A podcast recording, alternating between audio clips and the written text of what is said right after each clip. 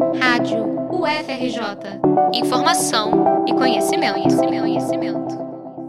Ao passar pela última parte da exposição Futuros da Bahia de Guanabara, em cartaz na Casa de Ciência da UFRJ até 14 de maio, encontramos uma varanda com duas mesas, algumas cadeiras e um balcão com acesso a uma pequena cozinha. Durante a semana, o local cede seu espaço para bipães artesanais, empreendimento da ex-aluna de gastronomia da UFRJ, Bianca Eloy. Já nos finais de semana, André Yacoub, também formado na universidade, é quem comercializa seus pratos, que levam o nome de seu empreendimento de comida árabe, o Arabesco. Bianca e André trabalham ali a convite dos produtores da exposição. Os dois gastrônomos conversaram com a Rádio FRJ e explicaram como seus alimentos dialogam diretamente com o projeto de ciência e desenvolvimento sustentável que a exposição incentiva.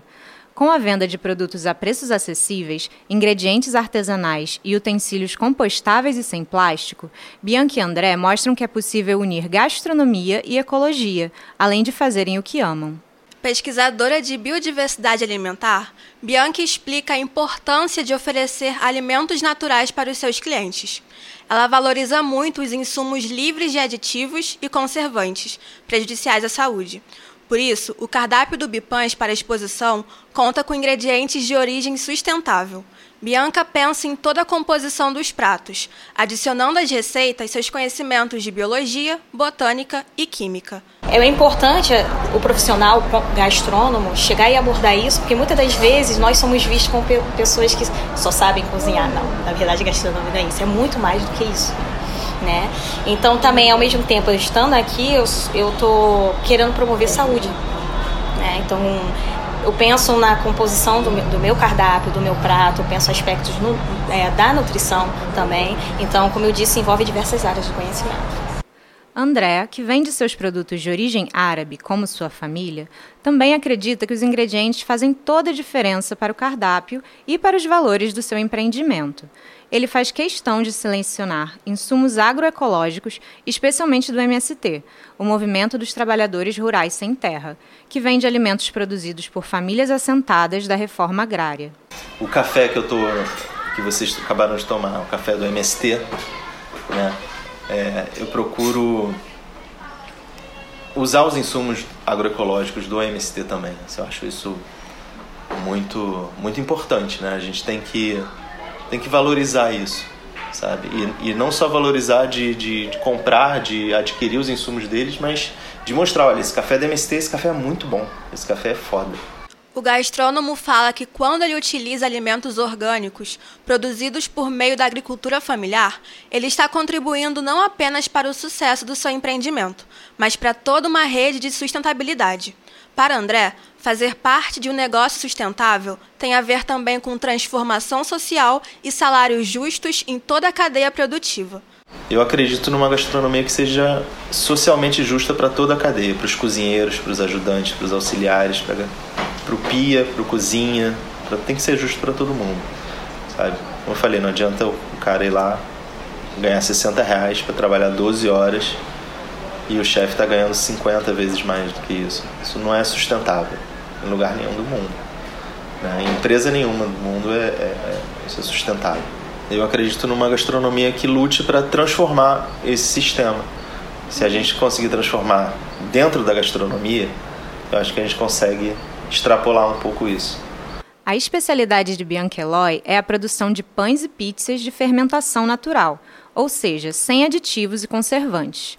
Além disso, é ela quem confecciona todas as bebidas do cardápio, como mate, os sucos de manga espada, goiaba e graviola, além do delicioso licor de amburana com figo da Índia. A amburana é uma especiaria amazônica e o figo da Índia, que é rico em vitamina A, é o fruto de um cacto. A empreendedora conta que muitos de seus clientes desconhecem esse tipo de ingrediente e que, por isso, ela também faz um trabalho de educação alimentar. Bianca explica a origem de sua comida para todos que se interessam em saber mais sobre ela. E o contato com os clientes é algo que a pesquisadora valoriza bastante. Ela criou a Bipães por incentivo de sua psicóloga durante a pandemia do Covid-19, enquanto sofria de uma grave depressão.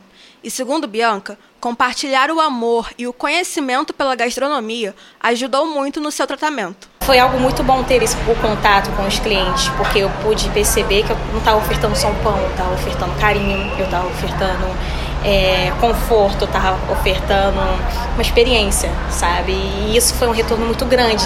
E ao mesmo tempo é uma forma não só de me tratar, mas tratar outras pessoas também.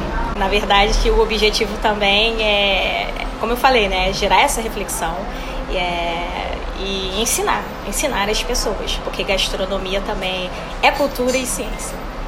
Assim como Bianca, André também tem uma história de afeto em relação à comida que faz. O arabesco é uma referência à sua identidade e à comida que ele cresceu comendo em sua casa. Ele utiliza até hoje as receitas que aprendeu com seu pai e sua tia, que tem uma ligação cultural muito forte com a Síria e o Líbano, países de onde vieram. Seu cardápio inclui esfirras, quibes, tabules, antipastos e kaftas, muitos com opções veganas. Eu decidi empreender com comida árabe, que era comida da minha história, né? Comida da, da minha família. Era, a comida que eu faço é a comida que eu comia em casa todo sábado, que meu pai cozinhava. Meu pai é imigrante sírio. E ele trabalhava a semana inteira, ele era contador, e final de semana ele cozinhava pra gente. Então ele fazia quibe assado, fazia tabule, fazia arroz com lentilha. E era a comida que a gente comia de final de semana. Sim, eu vendo, como eu falei, né, vendo a comida que eu comia em casa. Então eu vendo comida árabe. Eu vendo de salgados, eu vendo as esfirras, que é a minha tia que faz, que é uma senhorinha idosa, 70 e poucos anos, e ela é, assim, faz a melhor esfirra do mundo. Assim. Fazer um lanche na Casa da Ciência após a exposição Futuros da Baía de Guanabara é mais que uma experiência gastronômica. É também a oportunidade de refletir sobre a relação entre comida, ciência, cultura e sustentabilidade. A exposição Futuros da Baía de Guanabara, Inovação e Democracia Climática é organizada pelo Fórum de Ciência e Cultura da UFRJ e acontece até 14 de maio no Centro Cultural de Ciência e Tecnologia, a Casa da Ciência, em Botafogo. O evento é gratuito e o período para visitação é das 9 da manhã às 8 da noite, de terça a sábado, e das 10 da manhã às 4 da tarde, aos domingos. Reportagem de Isabela Assis e Júlia Mitke para a Rádio FRJ.